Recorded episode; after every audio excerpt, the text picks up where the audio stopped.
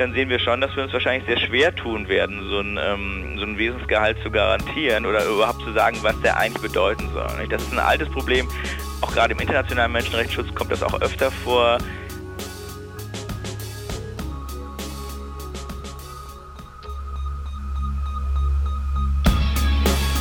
In guter Verfassung. Der Grundgesetz-Podcast. Willkommen zurück zu unserem Grundgesetz-Podcast in guter Verfassung hier bei Detektor FM. Mein Name ist Rabia Schlotz und ich sitze hier in der Podcast-Küche von Hajo Schumacher. Hallo Ich Hajo. finde, wir sollten diese Küche, hallo Rabea, wir sollten diese Küche vielleicht doch dem Deutschen Historischen Museum anbauen, wenn wir anbieten, wenn wir mit diesen 100 Folgen fertig sind, oder? Ja. Es ist ein Stück deutscher Geschichte, was hier entsteht, völlig unter Ausschluss der Öffentlichkeit, zumindest was die Optik angeht. Darf man beschreiben, was hier auf dem Tisch steht? Hier ist zum Beispiel ein legendärer Keksteller. Dieser Keksteller zeichnet sich dadurch aus, dass er von mir zu Beginn unserer Aufzeichnung auf den Tisch gestellt wird und Rabea sagt, nein, für mich nicht. Nach einer halben Stunde merke ich ihre gierigen, ihre ersten gierigen Blicke. nach einer Kekse drei- nach einer-. Naja, das wird hier mitgezählt, ja. So ist es. Dann kommen wir zum Thema zurück, warum wir hier überhaupt sitzen. Ähm, und zwar wollen wir uns heute mit Artikel 19 des Grundgesetzes beschäftigen. Das heißt auch, dass wir in der letzten Folge über Artikel 18 gesprochen haben. Und dort ging es um die Verwirkung von Grundrechten. Du ja. erinnerst dich? Genau, die Verwirkung. Genau. Das heißt, einige Grundrechte können aberkannt werden, wenn man sie dazu nutzt, um die freiheitlich-demokratische Grundordnung anzugreifen. Und tatsächlich ähm, steht Deutschland damit ziemlich alleine da, wie uns unser Verfassungsjurist äh, Michael Brenner in der letzten Folge erklärt hat. Und wir hören noch mal kurz rein.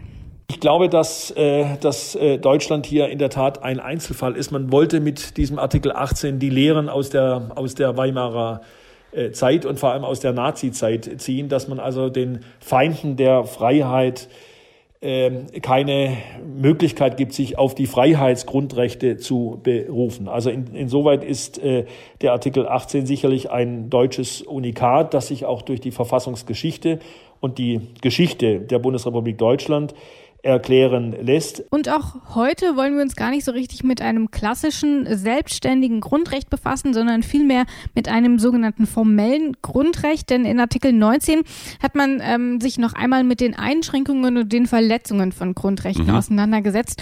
Und ähm, was wird getan, um das zu regeln oder vielleicht auch sogar zu verhindern? Und was kann ich tun, wenn denn doch mal ähm, dagegen verstoßen wird? Das sind alles so Dinge, die hier in Artikel 19 ähm, ihren Platz finden und ihre Antworten. Ja, okay. Ich dachte, du willst. Ach so, soll ich was sagen? Nee, Du ich finde, kannst, das hast du du. musst gar nicht. Nein, ich finde, du hast das, du hast das dermaßen allumfassend gemacht.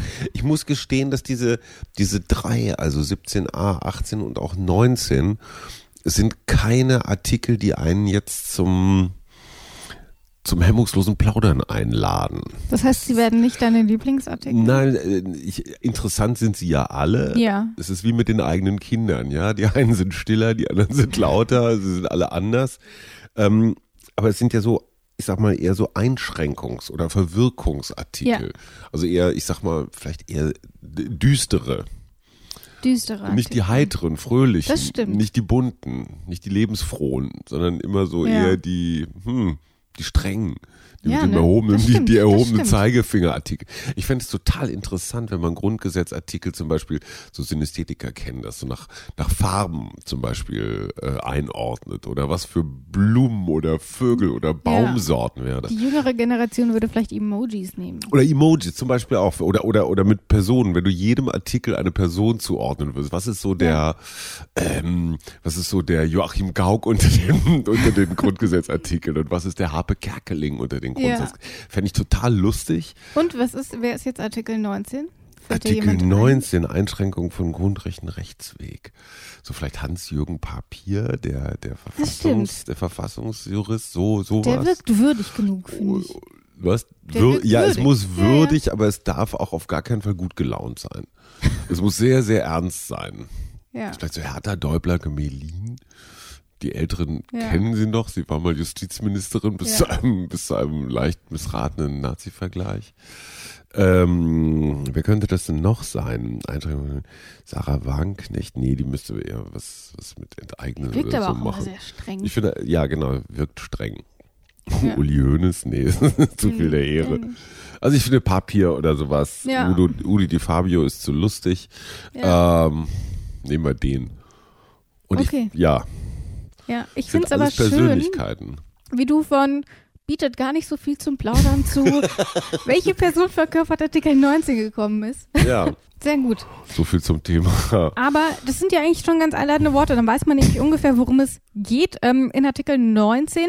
Ähm, bevor wir darüber sprechen, worum es konkret geht, ähm, möchte ich noch mal kurz vorstellen, wer uns heute in dieser Folge unterstützt. Ähm, es ist ein bekanntes Gesicht oder besser gesagt eine bekannte Stimme. Es ist nämlich Christoph Möllers von der Humboldt-Universität. Mhm. Der hat uns zum Beispiel schon ähm, bei der Menschenwürde, also dem ersten Artikel, mhm. begleitet. Ähm, der war aber zum Beispiel auch bei Artikel 5 und ich glaube bei Artikel 8 schon dabei. Mhm. Ähm, und jetzt eben nochmal hier bei Artikel 19. Und für alle, die noch nicht mehr so richtig auf dem Schirm haben, wer Christoph Möllers ist, hier nochmal ein paar Infos. Professor Dr. Christoph Möllers hat den Lehrstuhl für öffentliches Recht, insbesondere Verfassungsrecht und Rechtsphilosophie an der Humboldt-Universität in Berlin inne. Möllers ist Permanent Fellow am Wissenschaftskolleg zu Berlin. Dort arbeitet er vordergründig am Projekt Recht im Kontext. In seiner Arbeit als Rechtsanwalt hat er unter anderem schon die Bundesregierung vor dem Bundesverfassungsgericht vertreten. Außerdem war er als Prozessbevollmächtigter des Bundesrats beim NPD-Verbotsverfahren tätig. Jetzt aber, lass uns beginnen und natürlich ähm, mit Absatz 1. Ähm, wir wollen erstmal hören, was da drin steht und dann mhm. können wir mal gucken, ob es nicht vielleicht doch zum Plaudern taugt. Absatz 1. Soweit nach diesem Grundgesetz ein Grundrecht durch Gesetz oder aufgrund eines Gesetzes eingeschränkt werden kann, muss das Gesetz allgemein und nicht für den Einzelfall gelten. Außerdem muss das Gesetz das Grundrecht unter Angabe des Artikels nennen. Bleiben wir mal bei dem ersten Satz. Da steht, dass ein einschränkendes Gesetz allgemein gehalten werden muss und eben nicht spezifisch. Genauer steht da, durch ein mhm. Gesetz oder aufgrund eines Gesetzes? Und das ist jetzt eine rein technische Frage, aber ich habe mich beim Lesen trotzdem gefragt, wo denn bitte der Unterschied liegt. Durchgesetzt oder aufgrund eines Gesetzes ist eine Unterscheidung, die sich darauf bezieht, ob zwischen das Gesetz und den Freiheitseingriff noch eine Verwaltungsmaßnahme tritt. Das ist sozusagen alte, auch im Grunde aus 19. Jahrhundert kommende äh, Gesetzessprache. Ein Eingriff durch Gesetz ist einer, der direkt in die Freiheit eingriff, wo der Gesetzgeber direkt ein Freiheitsrecht verkürzt und einer aufgrund eines Gesetzes ist einer, wo er eine Grundlage schafft, für die Verwaltung, die dann ihrerseits in das Grundrecht eingreift. Das Ergebnis ist dasselbe, aber es gibt tatsächlich manchmal in manchen Bereichen auch Unterschiede, weil man sagt, naja, also in dem Augenblick, wo der Gesetzgeber direkt eingreift, ist es vielleicht ein bisschen schwierig. Er muss im Grunde dann ähm, er gibt keine Begründung, er ähm, kann nicht so fein differenzieren wie vielleicht die Verwaltung, man kann dagegen vielleicht auch nicht direkt klagen. Also generell würden wir immer sagen, dass Eingriffe direkt durch den Gesetzgeber verfassungsrechtlich problematischer sein können, als welche, wo die Verwaltung noch dazwischen tritt. Haben wir das also schnell abgehakt. Wir haben unsere Neugierde gestillt. Was denn da der Unterschied ist, ist es, glaube ich, tatsächlich für den Inhalt des Gesetzes für den Hörer jetzt nicht ganz so relevant. Gehen wir also erstmal noch ein bisschen in den Inhalt mhm. rein. Ähm, wir haben kurz das Technische geklärt, ähm, das ist abgefrühstückt. Ähm, aber was steht denn jetzt eigentlich konkret drin. Und wir haben uns ja schon häufiger damit beschäftigt, dass Grundgesetze, Grundrechte eingeschränkt werden können. Ähm, und das passiert doch relativ häufig. Mhm. Ähm, irgendwo steht immer, ähm, gilt da nur eingeschränkt oder so. Aber das ist hier ein bisschen anders, denn hier sind nämlich keine Grundrechtsschranken genannt, sondern sogenannte Schrankeschranken. Ähm, denn das sind im Grunde die Anforderungen an die Gesetzgeber, wie ähm, der Gesetzgeber im Umgang mit Grundrechten eben handeln muss. Und das steht mhm. ja hier, ähm, darf ein Grundrecht eben nur einschränken durch allgemeine Gesetze. Und das ist mhm. diese Schranke, von der ich mhm. gesprochen habe, dass geklärt wird, wie eingeschränkt werden darf. Mhm. Und ähm, das sind dann eben im Grunde diese Anforderungen. Und, und, wenn er sie dann eben einschränken will, muss er das allgemeingültig machen. Mhm. Ähm, denn das, das nennt sich dann das Verbot des Einzelfallgesetzes. Mhm. Das ist das, was hier in Absatz 1 geklärt wird. Und was das genau bedeutet, ähm, das erklärt nochmal Christoph Möllers. Absatz 1 ähm, weist erstmal darauf hin, dass diese Grundrechte im Grunde nicht sozusagen und auch personenbezogen, einzelfallbezogen, sondern im Grunde in einer allgemeinen alle Betroffenen ähm, gemachten Form regeln sollen. Ich weiß also im Grunde niemand durch Gesetz diskriminiert werden soll. Also das sind im Grunde institutionelle Absicherungen der Garantien, die in den Artikeln davor gegeben wurden. Und mir fällt da ein Beispiel ein, nämlich die Versammlung unter dem metaphorischen freien Himmel, über Mhm. den wir hier ja auch Mhm. schon ähm, begeistert gesprochen haben. Ja. Ähm, denn diese Versammlungsfreiheit, die darf ja durch ein Gesetz eingeschränkt werden. Das ist diese Grundrechtsschranke. Mhm. Und ob solche Gesetze allgemein verfasst sind, das kann man Mhm. dann eben auch beim Bundesverfassungsgericht prüfen lassen oder das prüft das Bundesverfassungsgericht. Und die gehen da so vor. Ich möchte das hier kurz zitieren. Bei der Prüfung, ob eine Norm ein Individualgesetz oder einen allgemeinen Rechtssatz darstellt, ist zunächst ihr Inhalt durch Auslegung zu ermitteln. Wie das Bundesverfassungsgericht ausgesprochen hat, ist für die Auslegung einer Vorschrift der in ihr zum Ausdruck kommende, objektivierte Wille des Gesetzgebers maßgebend, wie er sich aus dem Wortlaut der Gesetzesbestimmung unter dem Sinnzusammenhang ergibt, in den sie hineingestellt ist. Oh, Jetzt Ja. wissen wir es. Traumsatz. Ja, ähm, ist äh, vom Bundesverfassungsgericht direkt. Na dann, dann muss es ja stimmen. Ich habe, weißt du, ich, ich merke immer, wenn man solche Sätze vorliest und dann Mhm. ungefähr nach einem Drittel des Satzes überlegt, was habe ich jetzt gerade eigentlich vorgelesen und vor allem, Ja. wie lang muss ich noch? Ja. Dann merke ich schon, dass ich Verständnis, und das gilt mir nicht nur, geht mir nicht mal beim Lesen, sondern manchmal auch beim Zuhören so. Ja. Dass ich dann so, wie soll ich das sagen, nicht abschalte, aber so ein bisschen das Tempo nicht halten kann. Ja, Ich komme mit meinen Gedanken, komme ich den, dem Geist des Satzes nicht hinterher. ich kann hier, glaube ich, ein bisschen aus dem Nähkästchen plaudern. Aus dem denn, äh, Nähkätzchen ist auch aus schön. Dem Nähkästchen. ähm, weil unsere Kollegin Isabel Wob, die liest uns hier ja immer unsere Artikel ein. Ganz kurz, ein Zwischenlob an Sie dafür. Da, genau, ja. genau. Darauf will ich nämlich hinaus, denn was sich beim Grundgesetz leider niemand gedacht hat, ist, dass das am Ende irgendjemand vertonen muss. Ja. Und äh, da sind dann halt teilweise Sätze dabei, da liest du halt anderthalb Minuten. ja, ja, schon klar. Und dann ähm, äh, spricht sie das immer ein und dann kommt am Ende immer, ach, Mann, das ist doch aber wieder ein blöder Satz. Ähm, und das Warum, warum schneidet ihr das anzuhören. raus? Ja, kann man vielleicht in unseren Outtakes am Ende des Jahres hören. Oder finde ich auch so im Ähm, Best-of. Genau, sowas wird es wahrscheinlich dann geben. Auf jeden Fall ist es immer wirklich schön, ähm, dann die O-Töne da rauszuschneiden, ähm, weil es wirklich sehr viel Arbeit ist, das Grundgesetz zu vertonen. ähm, Ja. Und dort ähm, hat man, wie gesagt, auch nicht darauf geachtet, dass das bitte gut lesbar ist. Ja. Und deswegen nochmal liebe, liebe Grüße an Easy. Easy. Ja, Hat die, die, ge- gehört ja die gleichnamige Fluglinie? ich glaube nicht. Okay. Ich frage sie. Mhm. Gut, Heute das also sind dazu. wir aber auch Karlauer-mäßig drauf. Wirklich. Wir. Ist schon Wir. gut, schon gut, schon gut. Gehen wir mal ein bisschen weiter. Den ersten Satz von Absatz 1 haben wir schon besprochen. Es Mhm. gibt aber auch noch einen zweiten Satz. Außerdem muss das Gesetz das Grundrecht unter Angabe des Artikels nennen. Mhm. Und das ist das sogenannte Zitiergebot, Ja. ähm, was hier beschrieben wird. Und ähm, das heißt, wenn Grundrechte eingeschränkt werden, dann muss das in den entsprechenden Gesetzen auch genannt werden. Das Zitiergebot, und das zitiere ich nochmal eben, gilt nach der Rechtsprechung des Bundesverfassungsgerichtes aber nur bei Grundrechten, die aufgrund einer ausdrücklichen Ermächtigung vom Gesetzgeber eingeschränkt werden dürfen. Und ehrlich gesagt hilft mir das überhaupt nicht weiter. Ich bin, hm, ich gestehe, ich bin da auch wieder bei dir. Ähm, das mit dem Zitiergebot verstehe ich. Ja, Ich sag mal, eine Verpflichtung zur Präzision nehmen wir mal so hin.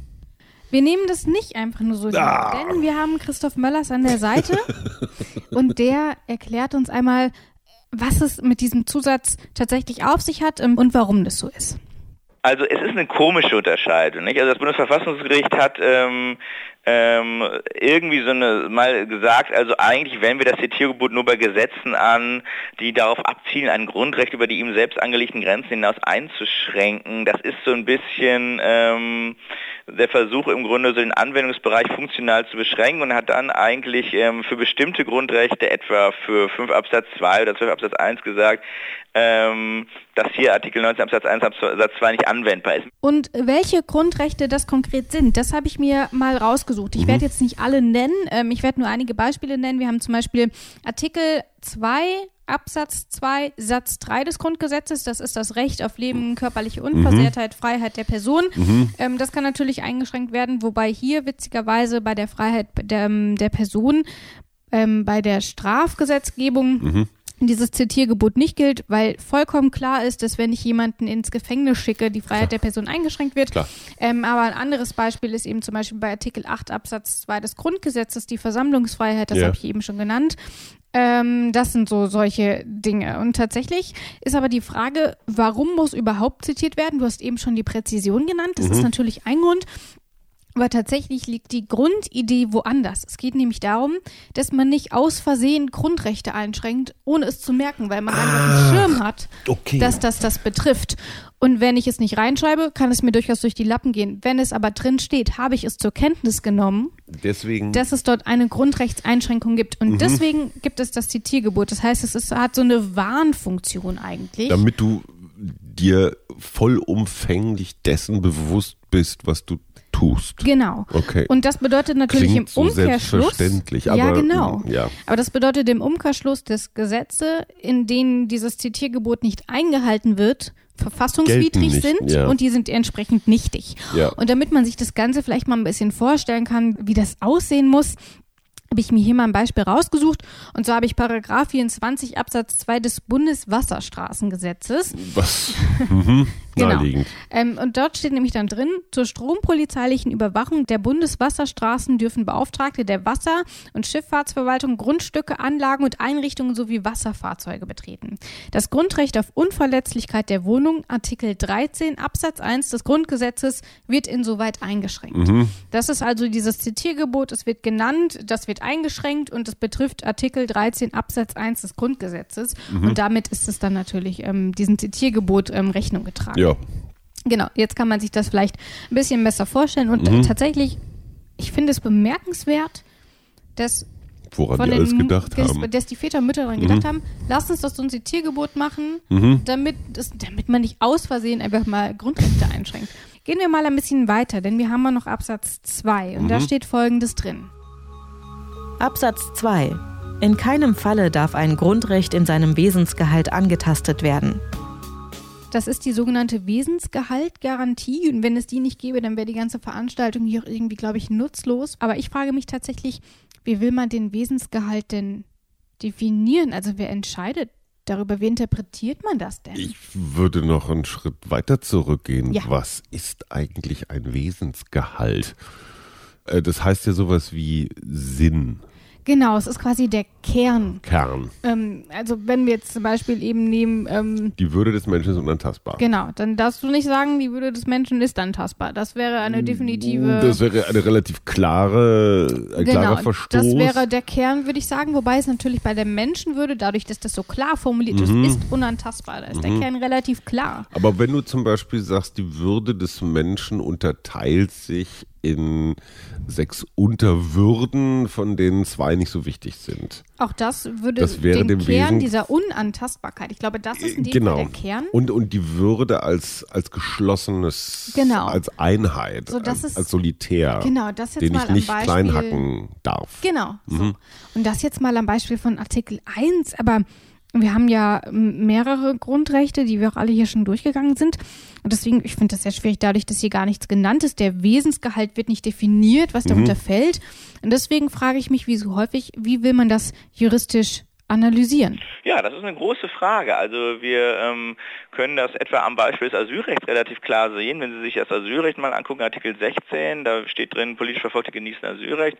Und dann haben wir sozusagen diese Einschränkungen auch in Artikel 16a, ähm, die dazu geführt haben, dass nicht mehr so richtig viel übrig geblieben ist, eigentlich von einem verfassungsunmittelbaren äh, Asylrecht, jedenfalls jenseits des, der völkerrechtlichen, europarechtlichen Regelungen dann sehen wir schon, dass wir uns wahrscheinlich sehr schwer tun werden, so ein, ähm, so ein Wesensgehalt zu garantieren oder überhaupt zu sagen, was der eigentlich bedeuten soll. nicht? Das ist ein altes Problem. Auch gerade im internationalen Menschenrechtsschutz kommt das auch öfter vor, zu sagen, naja, wenn wir sowas wie ein Kerngehalt schützen wollen von etwas, dann müssen wir sagen, was der Kerngehalt ist. Und das ist sehr schwierig, weil es natürlich immer ganz verschiedene Formen von Freiheitseingriffen gibt und, ähm, und man da sehr schwer nochmal eine Grenze ziehen kann. Heute, im, Gefolge der Rechtsprechung des Bundesverfassungsgerichts, die relativ früh in den 50er Jahren schon damit angefangen hat, die Verhältnismäßigkeitsprüfung auf alle Grundrechtseingriffe anzuwenden, sind wir eigentlich zu dem Ergebnis gekommen, maßgeblich durch eine Doktorarbeit von Peter Häberle, ähm, zu sagen, naja, eigentlich ist die Verhältnismäßigkeitsprüfung das, was wir unter ähm, dem Wesensgehalt verstehen. Solange die Einschränkung verhältnismäßig ist, solange besteht auch nicht die Gefahr, dass wir sowas wie eine Wesensgehaltsverletzung haben. Darüber kann man nun lange streiten, ob das so ist, ob es nicht trotzdem sowas wie einen absoluten Kern gibt. Faktisch ist es aber in der Tat so, dass Artikel 19 Absatz 2 so gut wie keine Rolle mehr spielt in der Rechtsprechung. Also, aber da sind wir wieder bei dieser, bei diesem Thema Philosophie, ne? Wesensgehalt ja. ist ein mh, hm, bis zum rechtsphilosophischen Raum. Und deswegen ist das auch tatsächlich ein furchtbar umstrittenes Konstrukt, dieser Wesensgehalt, dieser Kern der Grundrechte, eben weil es so unterschiedliche ähm, Meinungen dazu gibt, ähm, was denn da definiert mhm. werden kann. Und dort so eine ich, ich meine, es gibt, ähm, wir hatten es bei der Menschenwürde, es gibt so einen gewissen Konsens, da hat man mhm. sich darauf geeinigt. Aber was so den konkreten Kern angeht, der eben nicht verändert werden mhm. darf, ähm, das ist sicherlich nochmal, auch gerade bei so vielen Grundrechten, ähm, mhm. sicherlich strittig. Ja. Und deswegen gehen wir einfach mal weiter zu Absatz 3. Und was da drin steht, ähm, das hören wir jetzt. Absatz 3. Die Grundrechte gelten auch für inländische juristische Personen, soweit sie ihrem Wesen nach auf diese anwendbar sind. Da sollten wir vielleicht für den Anfang noch mal kurz klären, was juristische Personen überhaupt sind, mhm. ähm, glaube ich. Ähm, das Gegenstück dazu sind natürliche Personen, mhm. also du und ich. Ähm, mhm. Wir sind die natürlichen Personen und juristische Personen sind eben Personenmehrheiten oder Organisationen, denen, Zitat, Kraft Gesetzes die Fähigkeit zuerkannt wird, Träger von Rechten und Pflichten zu sein und klagen oder verklagt werden können.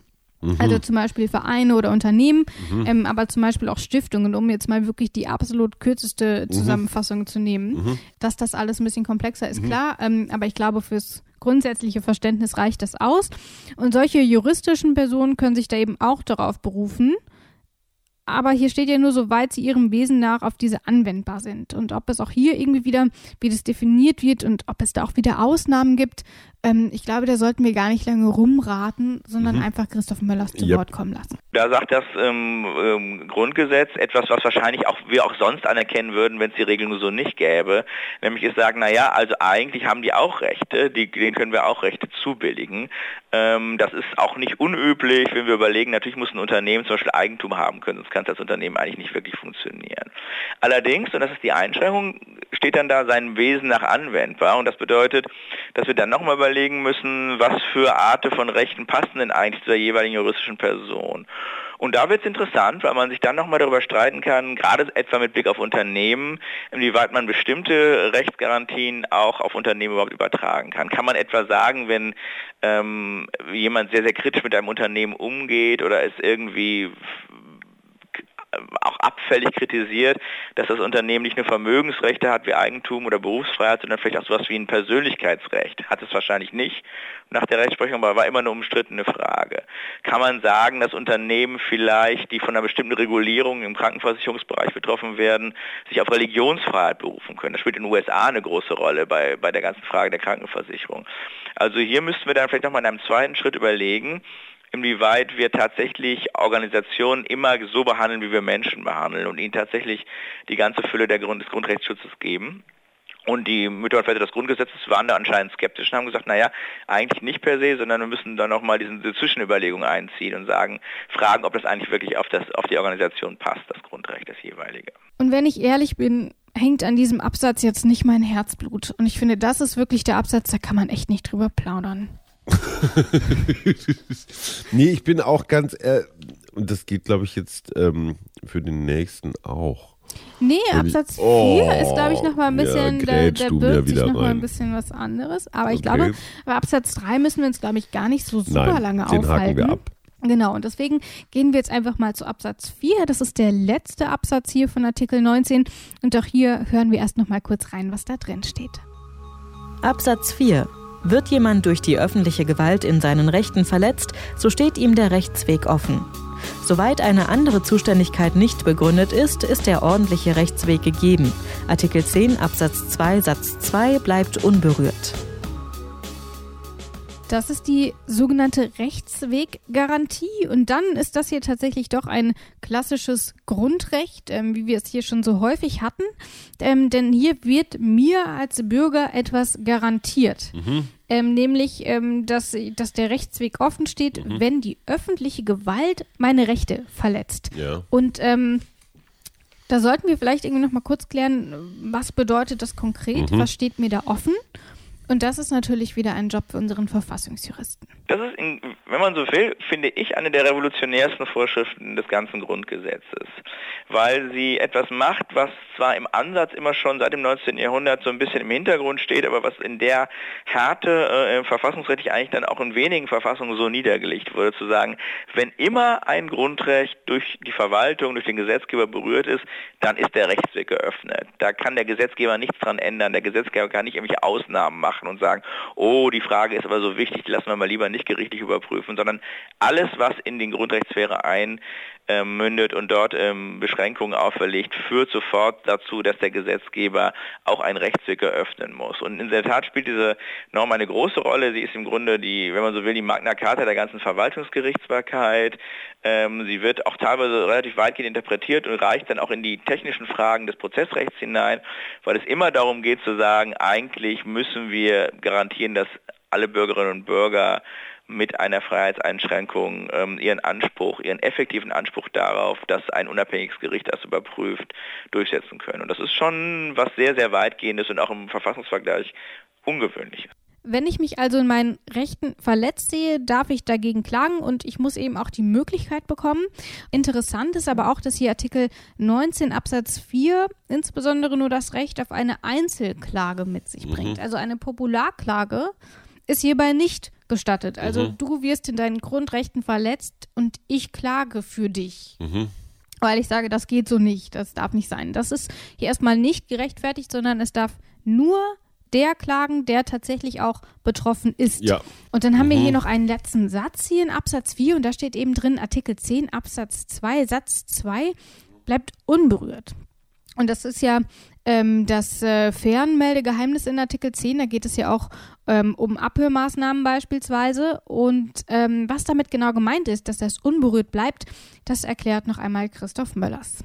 Und dann hat aber der verfassungsändernde Gesetzgeber Anfang der Ende der 60er Jahre eine Ausnahme davon gemacht. Das kann er ja machen. Der verfassungsändernde Gesetzgeber kann natürlich Ausnahmen für Verfassungsnormen kreieren und hat gesagt, naja, Überall gibt es den Rechtsweg, außer bei Eingriffen in Artikel 10 ins Post- und Fernmeldegeheimnis. Das heißt, außer dann, wenn man von, ähm, wenn man abgehört wird oder wenn die Post überprüft wird.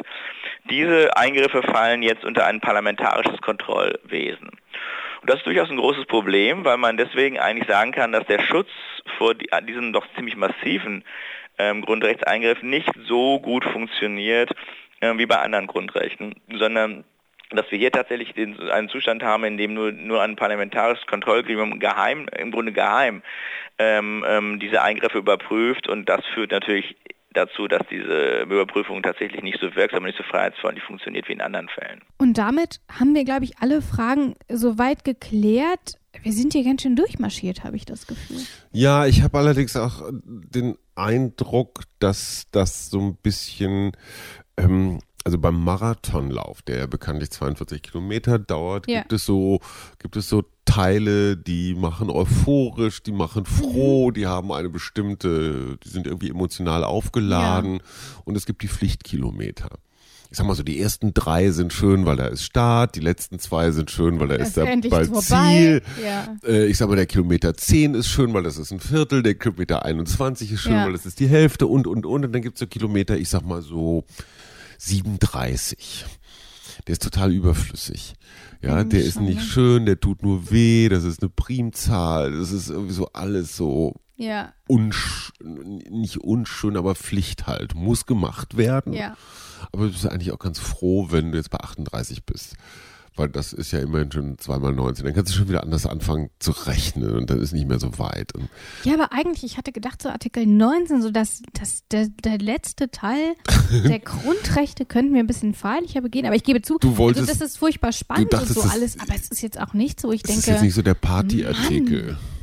Deswegen, also der, der, der, ähm, Artikel 19 ist natürlich wir haben es gesagt, mit dem Wesensgehalt ähm, und ähm, da, mit den Einzelfallgesetzen und auch, dass ich klagen kann, das sind alles furchtbar wichtige Dinge.